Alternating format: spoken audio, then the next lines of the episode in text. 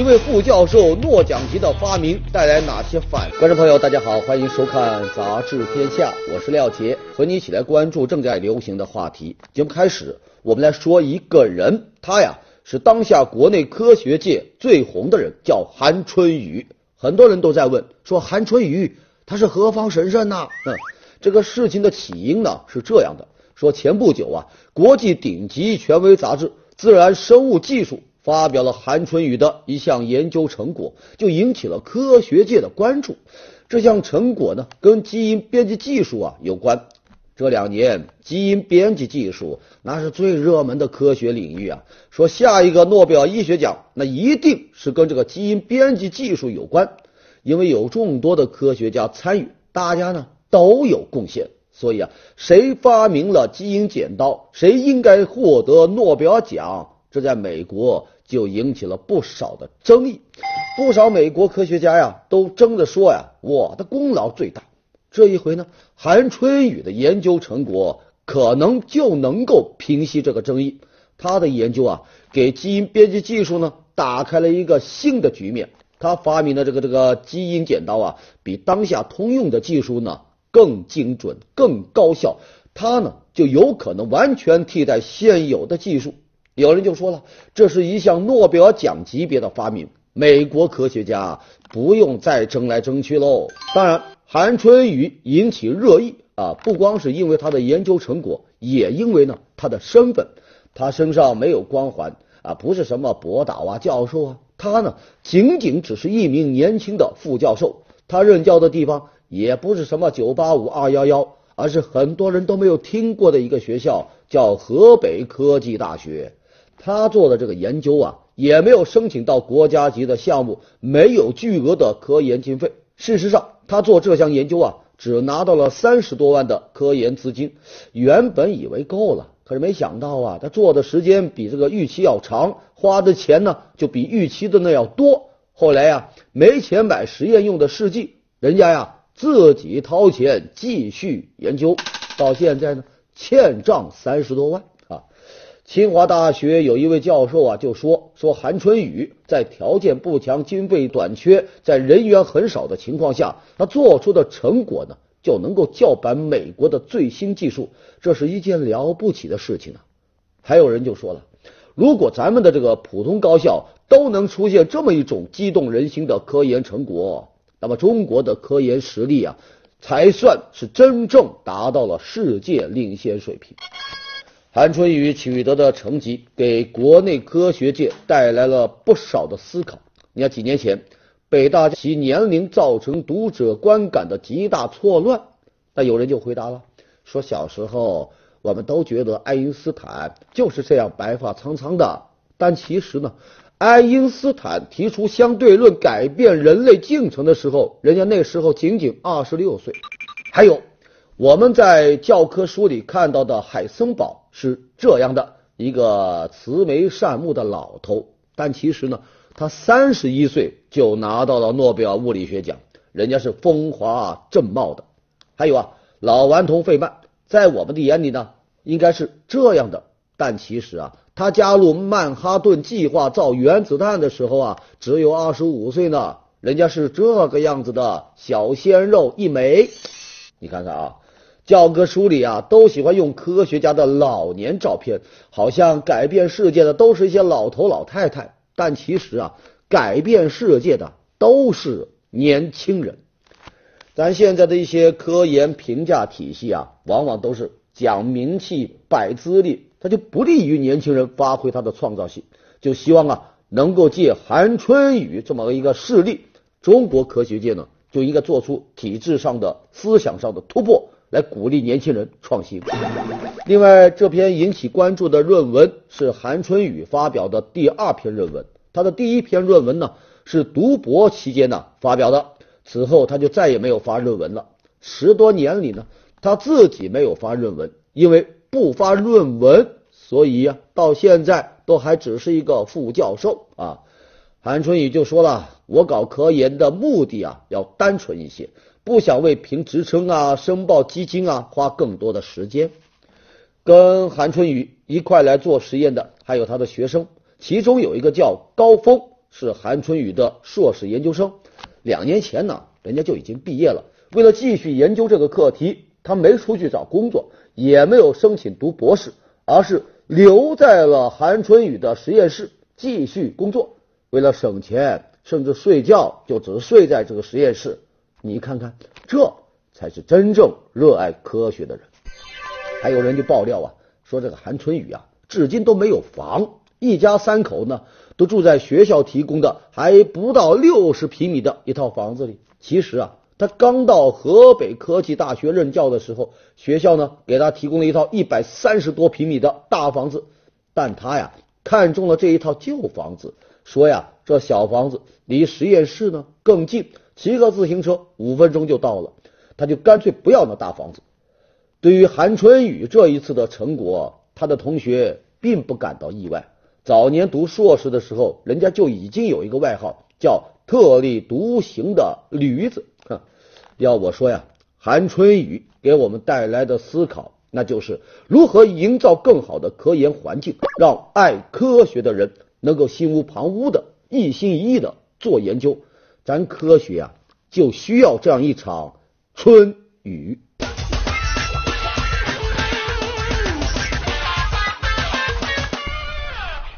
好，接下来我们来说一个由红包引发的官司啊，最近。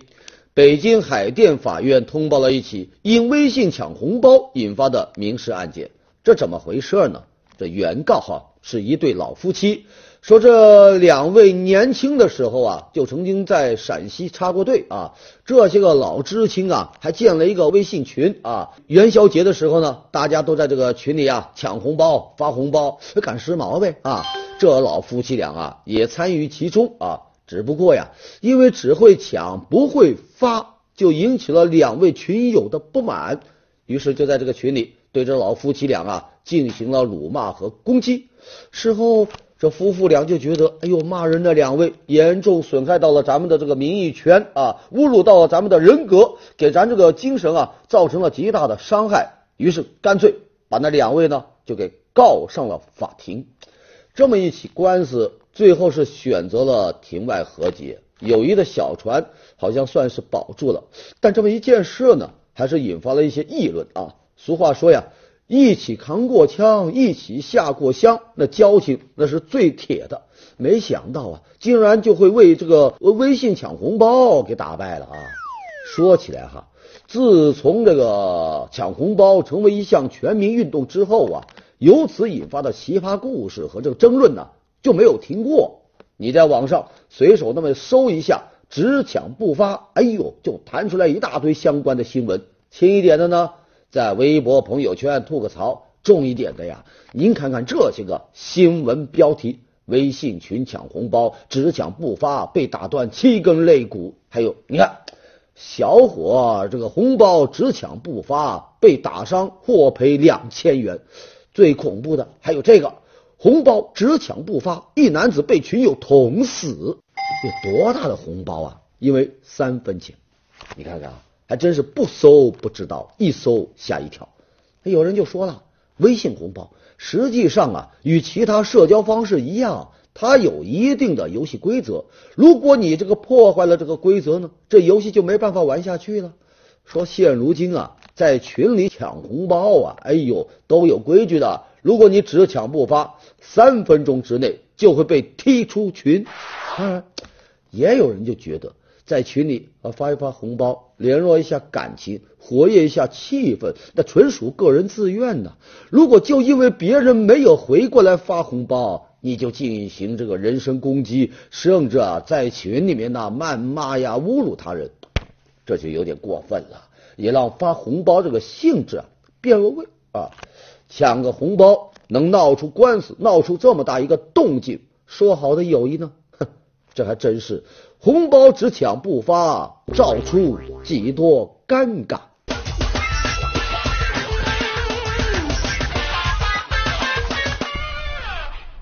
好，接下来进入到板块，杂志标题看天下，文章标题：空中的眼睛在看着你。美国有一家网站。专门做这个航空信息追踪的啊，根据他这个数据啊，说美国联邦调查局和国土安全局啊是出动了两百来架飞机飞在城市的上空进行监控。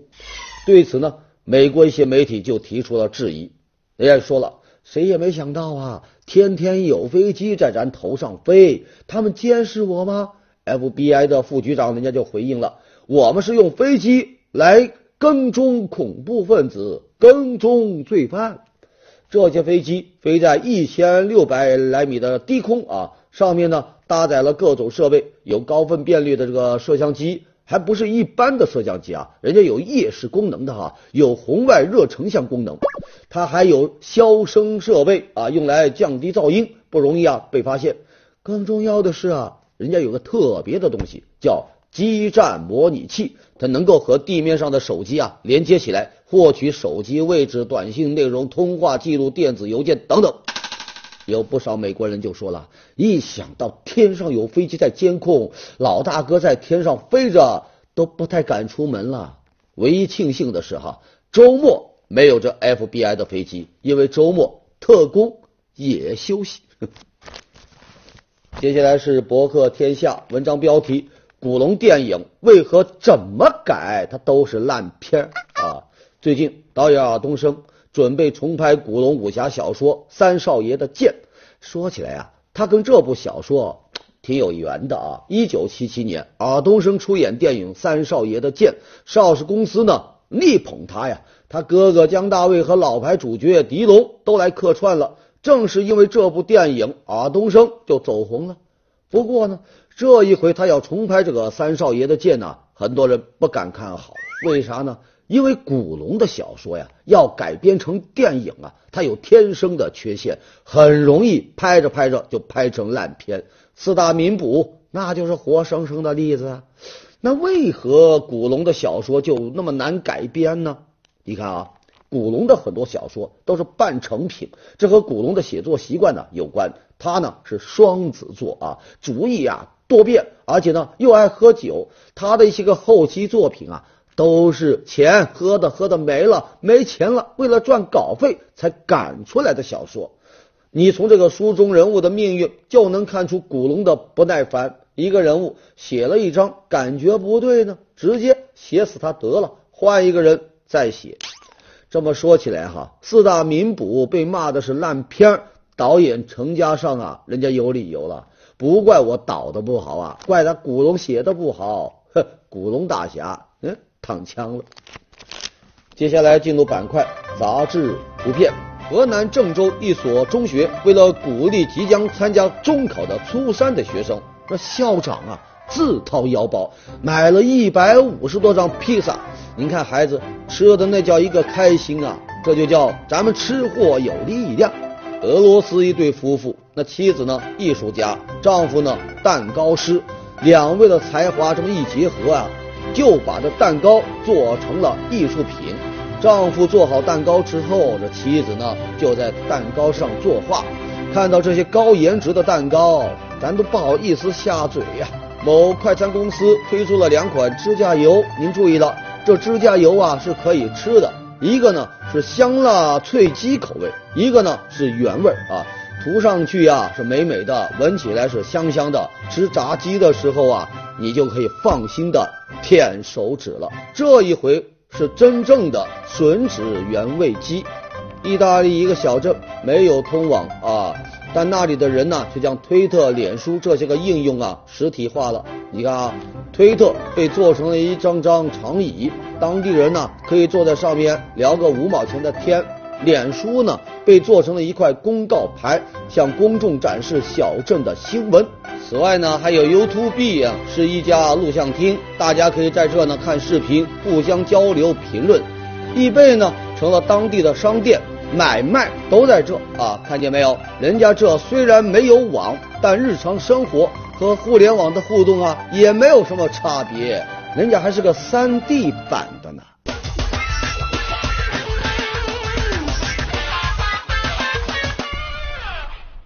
好，接下来三联生活周刊文章标题：《权力的游戏》成人黑暗童话。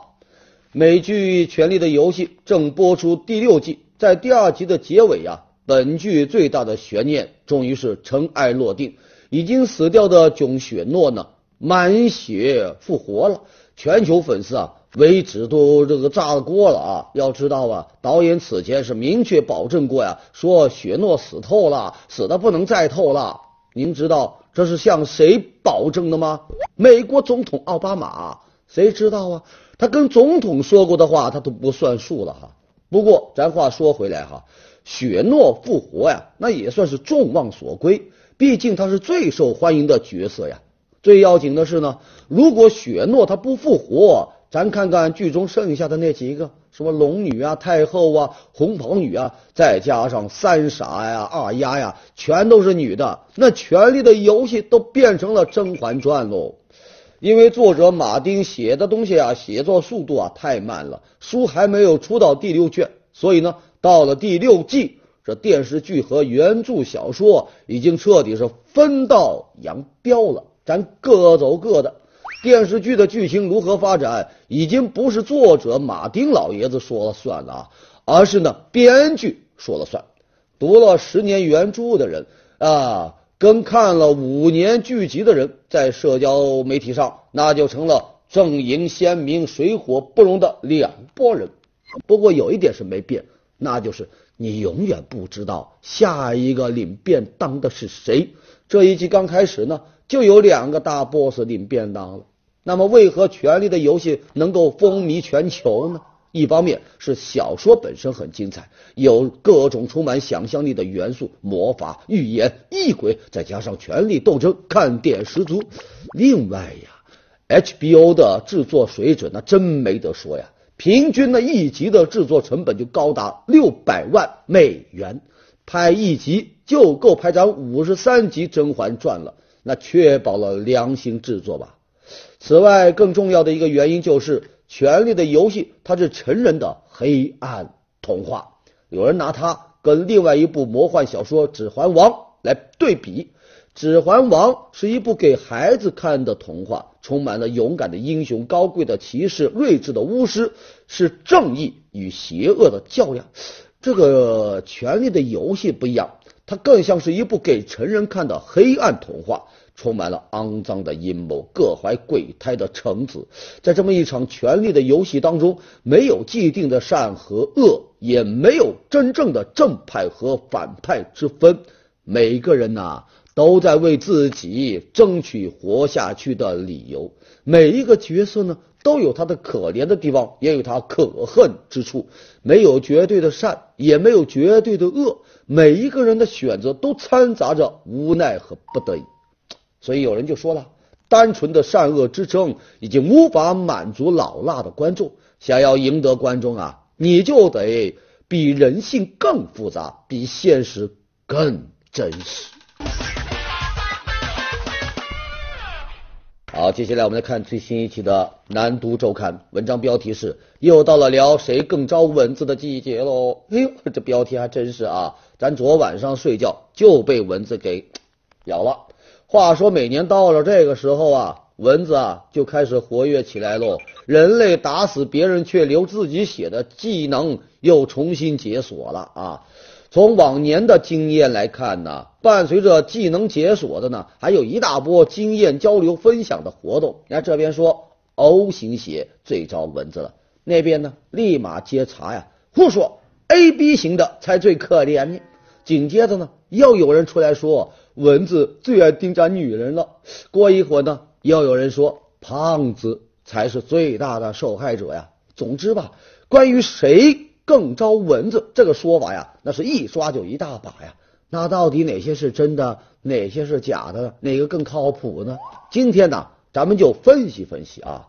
要想弄清楚谁更招蚊子，咱们得先搞清楚这么一个问题，那就是蚊子是如何选择对象的啊。文章就说了，蚊子叮人呐。它是以人呼出的二氧化碳、体表散发出来的汗味以及热量作为它的线索，来确定这个人的位置。在他们的触须上啊，有一种叫机械性刺激感受器的这么一个器官，就相当于这个这个这个雷达吧。当蚊子在你耳边嗡嗡嗡嗡的时候啊，它就是依靠它来感应你散发出来的二氧化碳以及你汗液当中的一些个化学成分，并且呢，能够迅速的做出反应，确定要不要咬你。哎。有了这么一个常识，咱们就可以判断谁更招蚊子了。你比如，基本上每个人都说自己的血型是最招蚊子的，但其实呢，血型跟蚊子没有半毛钱关系，因为蚊子根本就不知道什么叫血型，也不会依靠血型来挑选这个受害者。至于说蚊子最爱叮女人这个观点呐，嗯，有一定的道理。原因倒并不是因为女人的身体特质，而是因为啊。女孩子，你爱用化妆品，而很多化妆品啊都含有这个硬脂酸，这个蚊子恰恰就喜欢这个硬脂酸。还有啊，这个胖子说更招蚊子的，也有一定的道理，因为胖子会出汗呗，汗液当中含有较多的氨基酸呐、乳酸呐，容易吸引到蚊子。蚊子另外还想咬哪些个人呢？告诉你吧。爱运动的人，因为运动过程你的呼吸会加快，呼出的二氧化碳就较多，还要出汗。蚊子对这些个就比较敏感，往往是闻味而至。说起来呀，蚊子好像挺讨厌的啊，人人都希望，哎呦，整个夏天都不要被蚊子咬到。但如果没有蚊子了，又怎么能算是完整的夏天呢？所以啊，谁更招蚊子不重要。重要的是呢，有蚊子的夏天才叫夏天。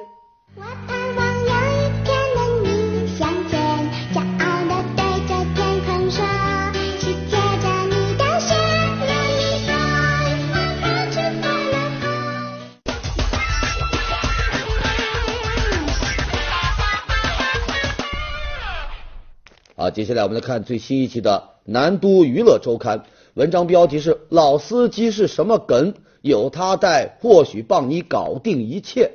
最近啊，老司机成了热门词汇，时不时就蹦一句“老司机带带我”。那这老司机到底是什么梗呢？如果你以为老司机是图片上这样的，具有两年驾龄以上且交通事故少的司机，那就图样图森破了。的确啊，老司机的本意那是指技术比较娴熟的司机，但到了互联网时代呀。老司机的意思啊变了。一开始这老司机红起来是因为一首云南的山歌，这歌的名字就叫《老司机带带我》。几年前这首歌以洗脑之势席卷中国，老司机呢就成了众人调侃的对象。在这歌里啊，老司机呢指的是那些个有一点点好色、有一点点花心的人，带有一点点的贬义。不过现在这老司机的含义啊又变了。现在你要说谁是老司机，人家不但不生气，还蛮高兴的。现在的老司机指的是这么一群人，他们实力强、资源多、见识广、经验足，还乐于分享。这各行各业什么领域啊，好像都有老司机啊。你看刚入职场的这个新手，如果有个老司机带带你，就能帮你搞定一切。咱打个比方啊，前阵子迷倒万千少女的韩剧《太阳的后裔》。这里边，宋仲基饰演的柳大卫，撩妹技能满分，情话技能满点。搁这呢，他就是表白界的老司机。所以啊，现在说到老司机这个词啊，都伴随着惊叹和崇敬之意。各位以后夸人，知道怎么夸了吧？别夸我啊！接下来我们来看这一期的博客天下，文章标题是。花钱真的可以买到快乐吗？真的可以。英国最近有一项研究就表明，说金钱本身它是不能够生产快乐，但花钱这种行为确实能带来快乐。科学家呢，他还系统的分为三点啊，告诉你买买买如何能提升幸福感。你看，第一点就是花钱的乐趣啊，首先就体现在那挑挑拣拣的过程当中。很多人在网上买东西啊，就喜欢这个货比三家，他不停的换关键词来搜索啊，这家你包邮不包邮啊？那家打不打折呀？可能到最后啊，你也没有付款呢。但这个过程，这个挑挑拣拣的过程，你就已经蛮嗨了啊！科学家调查就发现，比起那物质上的拥有啊，这追寻快乐的过程，倒更能够产生强烈的、持久的愉悦感。当然了。把心仪的物品放进购物车，那只是快乐的开始，支付成功的那一刻才是幸福的顶峰。不过，咱得有一个前提，那就是钱得花对地方。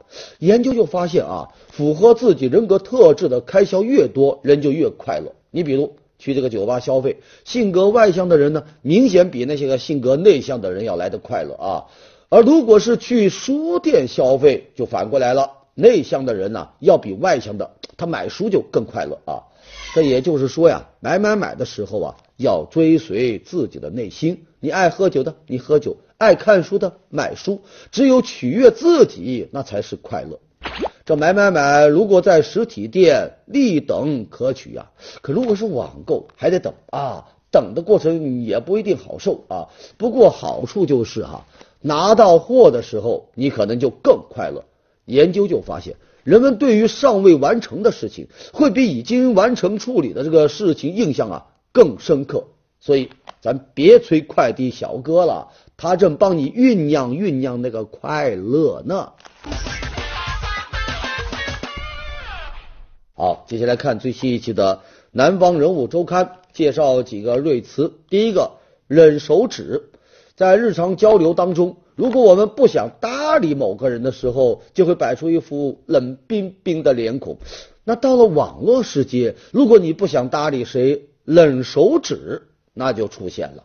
所谓的这个冷手指啊，就是对某人发过来的信息啊、留言呐，你视而不见，根本就不愿意动手指去回复他。说白了啊，这就是已读不回，也算是一种冷暴力啊。有个段子不是这么说的吗？说有一种忧伤就叫我回你是秒回，你回我是轮回。好，下一个瑞词叫珠峰涂鸦。游客的不文明行为，咱都说了蛮多了啊。这个乱涂乱画那是屡见不鲜呐，屡禁不止啊。最近呢，有媒体爆料说，在世界最高峰珠峰，竟然也出现了各种涂鸦。我们来看看，这是珠峰的大本营，海拔五千两百米，是登山者入住休整的一个地方。你还看得出“珠穆朗玛峰大本营”这几个字吗？哎呦，各种黑色笔记的涂鸦，完全盖过了那红色字体啊！你看，什么罗建华、吴桐贵、陈伟波，一个个字体各异的大名，都宣告到此一游。要我说。把涂鸦乱画到了世界最高峰，那文明和素质啊，都掉落到了世界最低处了。好，下一个瑞词，开箱晒单，在购物网站买完东西之后啊，这个卖家呀，都希望你能给一个好评啊。如果能够再来一个晒图评论，那就更好了。有的时候啊，为了鼓励你来晒图啊，他还给你点返现啊，给你点小礼品。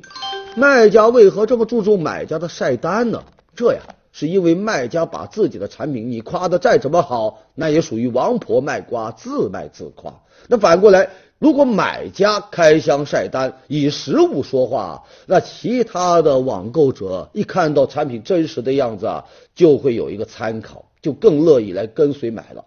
咱算是明白了哈，这卖家秀和买家秀都全在这开箱。晒单里。好的，感谢收看《杂志天下》，读杂志观天下，杂志话题多。咱们明天中午接着说。节目最后是天下言论。